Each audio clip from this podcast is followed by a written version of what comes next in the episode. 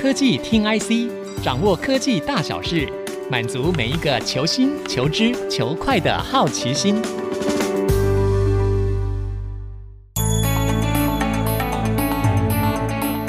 这里是 IC 之音竹科广播 FM 九七点五，欢迎来到科技听 IC 节目，我是主持人林佳楠。ChatGPT 问世已经满一年了，背后生成式 AI 技术也成为一门显学。那我们也看到许多企业希望运用相关的技术来提升生产力和服务的品质。对 DigiTimes 来说，我们累积了大量的产业研究和新闻资料，生成式 AI 对我们来说有什么样的商机呢？今天很高兴请来 DigiTimes 副总经理黄义平 Eric 来跟我们分享相关的计划，欢迎 Eric。各位朋友，大家好，我是 Eric。 Eric 能否先跟我们分享一下您自己是怎么看待生成式 AI 这股浪潮的呢？谈生成式 AI 的话，要从前一波的 AI 浪潮开始，也就是 Deep Learning 这一波。嗯，那 Deep Learning 这一波的话，大家知道说这个主要是用在这个 Computer Vision，是也就是视觉处理，所以不管是瑕疵检测，或者是人脸辨识，或者是车流的监控这些等等。那但是生成式 AI 这一波跟前一波的热潮有什么不一样？前一波的热潮的话，我们企业如果在 implement 的话，基本上来说就是我们企业要针对某一个特定要解决的问题，然后就要提供这个问题的 data set 资料集，然后根据这个 data set，然后去 train 一组这个就是只针对解这个问题的 AI 的模型出来，是然后再把它导入到实际的应用场域。所以它基本上来说就是 project base 的这样的就是企业要导入的过程。是那这样的话，变成是让它的应用普及，相对来说，它的这个就是比较循序渐进，不会有那么大的动能。但是我们看到说，生成式 AI 这一波，因为它的就是模型建制，就是一开始就会有一个大型语言模型，是你即便不需要用各家企业的资料集去做 fine tune，你直接就可以在上面做各式各样的应用。是所以，譬如说你是要做 programming，或者是生成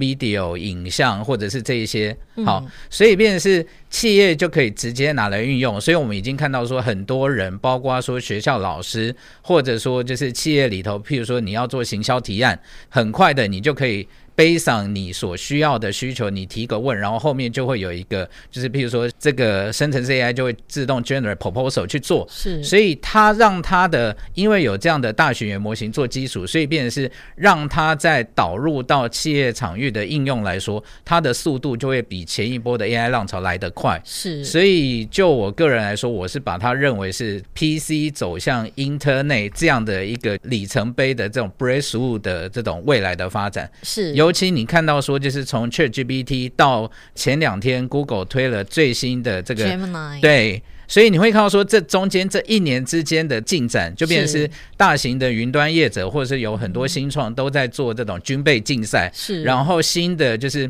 从这个 ChatGPT，然后到譬如说拉玛、拉玛 Two，对然后再到 Google 这些，你会看到说哇，这个进展真的是突飞猛进，是所以也难怪说 OpenAI 的这种人事异动所引发的醒思，就是哎，这个 AGI 就对是通到底用人工智慧对这个时代是不是真的就离我们已经不远了？这样子是是，嗯那 Eric 刚刚也有谈到几个关键字，就是说上一波的浪潮是 computer vision，就是在影像处理方面。对。对，那我们可以看到，当时好像就是它受限在几个比较专用领域的应用。嗯，可是这一波大型语言模型，或是我们刚刚讲到几个聊天机器人，它其实是可以应用在很多个层面，对不对？对，嗯嗯，所以就是从一般的这种个人的生产力的提升，是再到企业里头各个部门的这种应用，嗯，然后再到就是每个 vertical 场域的应用。尤其你想想看，现在这种 AI 现在已经具备有足够的这种智慧，对，然后它在各类的 end device 上头，如果让它变成是 offline 可以使用，是或者说更加 personal 来使用的话，那它的这种效益会有多大？然后你是想想看，把现在的这种大型语言模型最新的生成式的 AI，然后摆到会动的机器人上头是，然后它就会让机器人变得是更有智慧。所以你想想看，它可以解决的问题就更加的广泛，这样子是。对，是好，那我们听说 DigiTimes 即将推出一个 AI Plus 的服务，那你嗯觉得这个服务跟目前我们常见的聊天机器人，像 ChatGPT 啊，或是 Google Bar 这嗯类的聊天机器人有什么不一样？哦，好，我介绍一下哈，我们这个服务叫做 AI Plus，它其实是是有三个子服务所组成。嗯，那第一个服务就是江南刚刚所说的这个属于这种类似像 ChatGPT 这样子聊天的这个机器人的部分，我们叫它 Console AI。是好，那我先把另外两个先介绍完，然后好我们再来谈 Console AI 好。所以第二个部分的话是供应链情报。然后第三个部分是供应链的营运观测。那我很快的讲一下供应链情报是做什么。是就是我们一般的这种，就是大家可能，譬如说日常到公司的第一件事情，就是我要浏览几个主要的新闻网站，对去看说当天有什么重要的产业新闻，然后对我公司会不会有什么影响，这样子。是那但是这个就是新闻的，就是网站的话，有一个首页，首页上头有头条新闻，然后底下可能会有最新的新闻，然后接下来，譬如说你是半导体领域的，你可能就会点半导体的频道进去看，或者是你是下游，譬如说在通讯领域，你就会点通讯领域的频道进去看，类似像这样子。但是这些就变成是你是用浏览的方式，相对来说它不见得说很方便这样子。对那所以我们有一个供应链情报，就是用一个产业的观测的框架，然后我们目前做的是半导体产业观测的框架，然后让这些资讯能够按照半导体产业的结构跟市场的结构，让它分门别类，然后用 AI 来做 summary，然后嗯让读者能够用更方便的方式能够 access 资讯。所以然后重点就是嗯搜寻的这件事嘛。这个是属于资讯浏览的，我们希望能够改善资讯浏览的方这便种效性率跟方便性。然后第二个是供应链营运观测，那供应链营运观测就是我们把按照供应链的整个上下游，然后去收集它的公司最 critical 的财报资讯，是，然后方便让。客户来比较说，到底说就是每一个产业的 sector，它目嗯前的，譬如说景气的状况是怎么样，公司营运的这种情况是怎么样，譬如说是包括说库存或者是获利或者是营收变动的情况，嗯所以我们大概是有这三大服务所组成。第一这样个子是供应链情报，是比较新闻跟研究类的嘛，呃新闻类，新闻类。然后第二个是营运观测，是财报数据。对数据类是，然后第三个是 consulting AI， ，Console AI，很上的哎对，嗯 AI，那这个是怎么运作呢？好。Console AI 的话，就是比照 ChatGPT，所以你如果提问的话，是然后我们就会回答。嗯，那但是跟 ChatGPT 这一些的做法有什么不一样？就是大家知道说 ChatGPT 或者这种大型语言模型，基本上是 S 这种就是外面的 Open 的数网络据上的对 Open 的资料库这样子。那譬如说维基百科或是其他嗯的这些等等。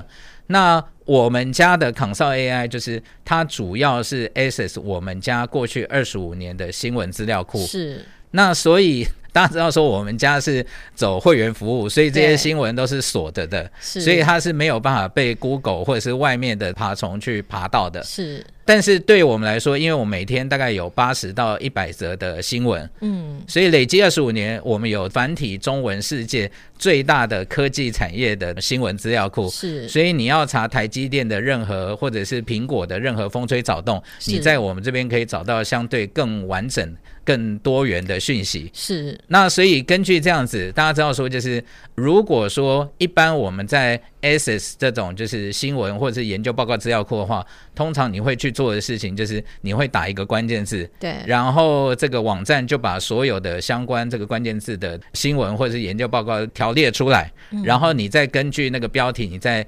一则一则的点进去看是不是你要的资讯，然后你要从中间去把资讯萃取出来，才能够整合起来你想要找的答案。是但是现在就是你直接提问的话，那我们前面的就是搜寻的这些过程，然后跟会诊资料的过程，我们就已经就是透过 AI 来帮大家做完了，所是以它最后的呈现，譬如说你去问台积电的营运展望，所以我们直接把说就是诶过去这两三个月。我们有探讨到台积电营运展望的文章，是然后从中间萃取相关的段落跟资讯，然后直接汇总提供给大家这样子。所以就是也可以改善说大家在这种有一个疑问，但是去取得答案的时间这样子。是，那刚刚有讲到是整个半导体产业，所以是会分为上下游供应链不同的 sector 吗？在整个半导体产业是那个前面的那个新闻观测的部分，那但是这边的 c o n s o l AI 是针对我们所有的新闻资料库，所以就是你有任何关于泛科技产业的问题，你都可以从我们这里面找到要的答案，这样子。那当初这个计划为什么会取名为 AI Plus 呢？它有什么特殊的含义吗？这个我们实际上在讨论的时候，我们也加了很多的思考。是，那当然，第一个，这个的确主要的就是刚刚讲的三个子服务里面，其实主要来说都是跟这个 AI 有关。然后我们试着用 AI 来把我们过去的新闻资料库做进一步的加值来服务客户。但是另外一部分的话，我们也有加上其他的部分。所以第一个是数据的部分，那个是现在来说这种大型语言模型的这种对话的方式，或者是就是要找到相关内容的呈现方式来说，它其实并没有办法说在这种数据的部分有太多的琢磨，尤其是这种我们已经用背上我们的专业的知识来做这种供应链的分类跟会诊。是，然后另外一个 Plus 的部分，就是我们自己有一个，大家知道说 d i g i t i m e s 有一个很专业的这种分析师的团队，所以我们有一个这种产业链的观测的框架，这个是 framework。那透过这样子来 summarize 资讯，所以这样一个也是就是你只是靠问答的 AI 这种所没有办法提供的。是，所以我们的这个 Plus 就有一种升级的感觉。对， OK，好，那在节目上半段呢，我们请 Digitize 副总黄义平 Eric 分享了我们这个 AI Plus 的计划，那也谈到 AI 相关的一些进展。那我们听众朋友先休息一下，待会再回来喽。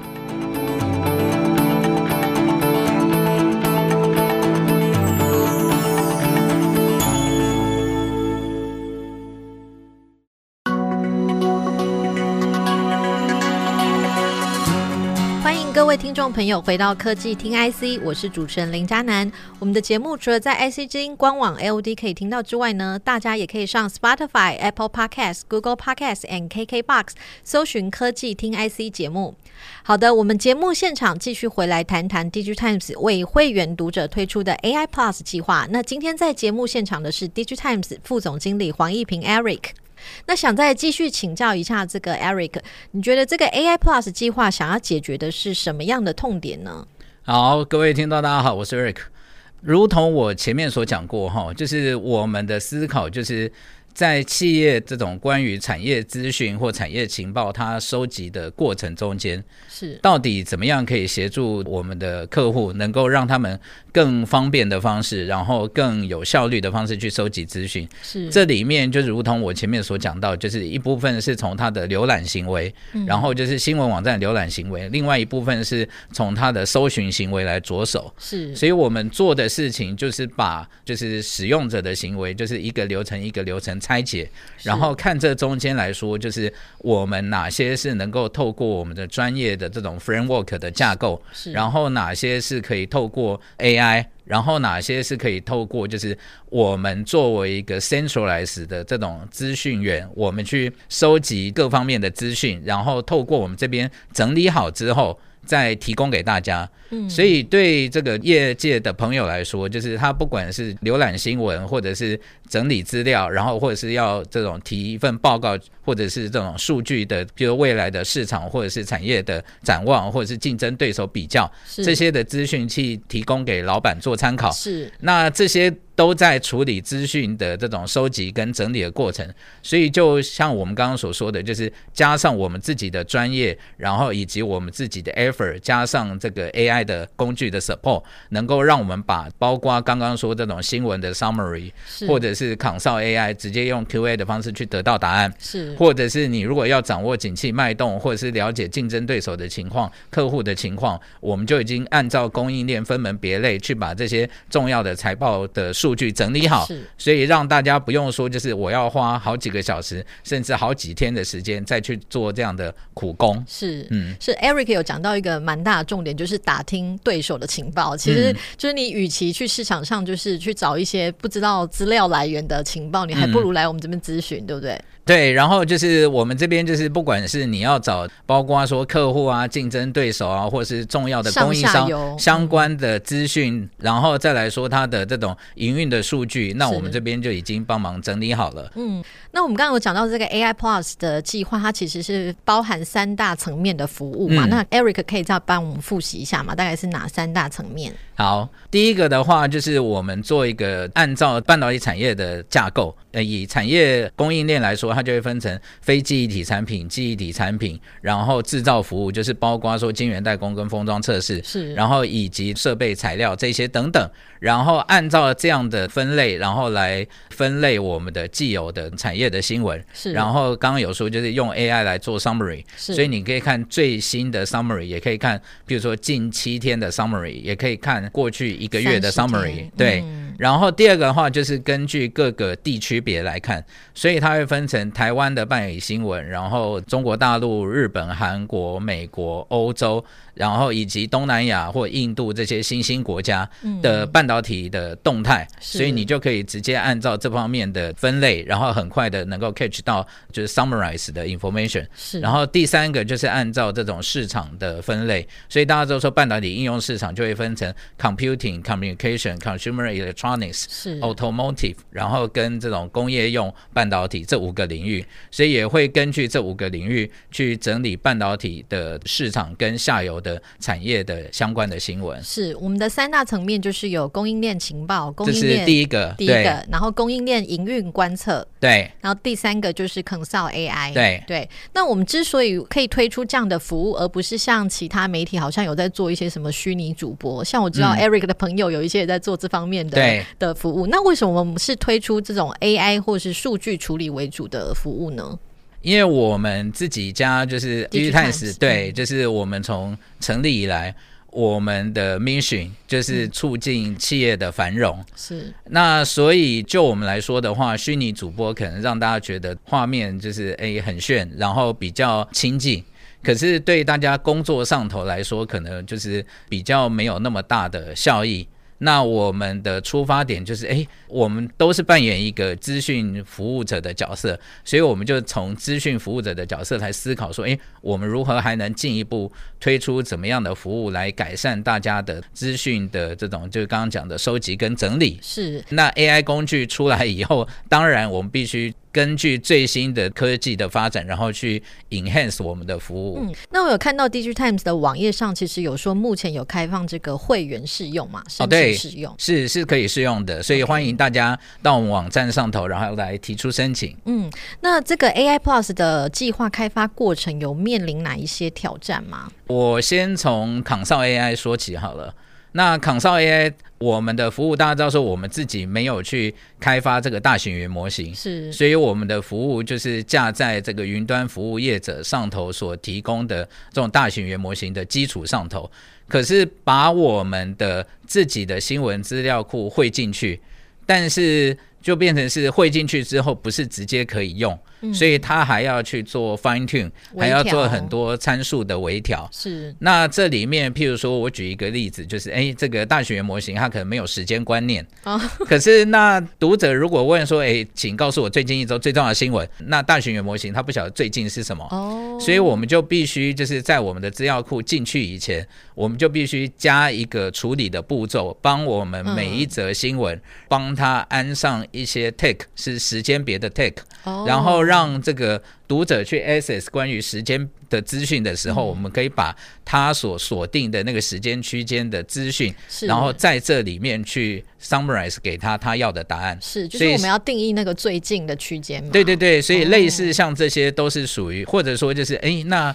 有关于这种权重。嗯那读者当然希望说，就是诶、最新的资讯，它可能权重微挺就会比较高，嗯，然后过去比较久一点的资料，它的微挺会比较低。哦那但是这中间权重的拿捏到底要怎么样调整，才会让它有一个比较准确的回应？所以这个都需要 effort 来做是这种调整的部分。是，就是说我们并没有自己去开发那个大型语言模型，但是我们花比较多功夫的是在资料微调这部分。包括说我们自己新闻资料库的建制，嗯，然后怎么样根据客户的需求，然后我们在资料库上头能够更符合，就读者是的他们需的求嗯对查询的需求。这部分也是就是我们未来根据客户的提问，还可以更丰富完整的内容，然后透过这种是读者的提问，我们就未来就会朝这个方向去强化我们的内容。就是持续 update 这个功能就对了。嗯对对对。那如果我要查某一家公司在比如说二零零五年的状况，这个嗯查得到吗？可以查得到、哦，所以就是我们从一九九八年以来的资料库都可以查得到。嗯然后我们的方式的话，就是读者可以先 access 近期几年的资料，嗯然后如果他觉得他在近期几年资料还不够，呃，还没有找到他要的资讯，譬如说他要做一个历史的，譬如某一个技术严格的报告，那这时候他就要回头去找更久以前的报告，是，所以我们会分两阶段，然后他提问之后，我们会再问他说你要不要看更久以前的，我们再帮他到更久以前的资料库去把资讯提供给他。了嗯解，就是有不同的功能选项可以去选。对对了，OK。好，那今天很高兴请到 DigiTimes 副总黄义平跟我们分享 DigiTimes AI Plus 计划。我是主持人林嘉楠，嗯好，第三是 Eric，谢谢大家，下次见，拜拜，拜拜。本节目由《DigiTimes 电子时报》与 IC 之音联合制播，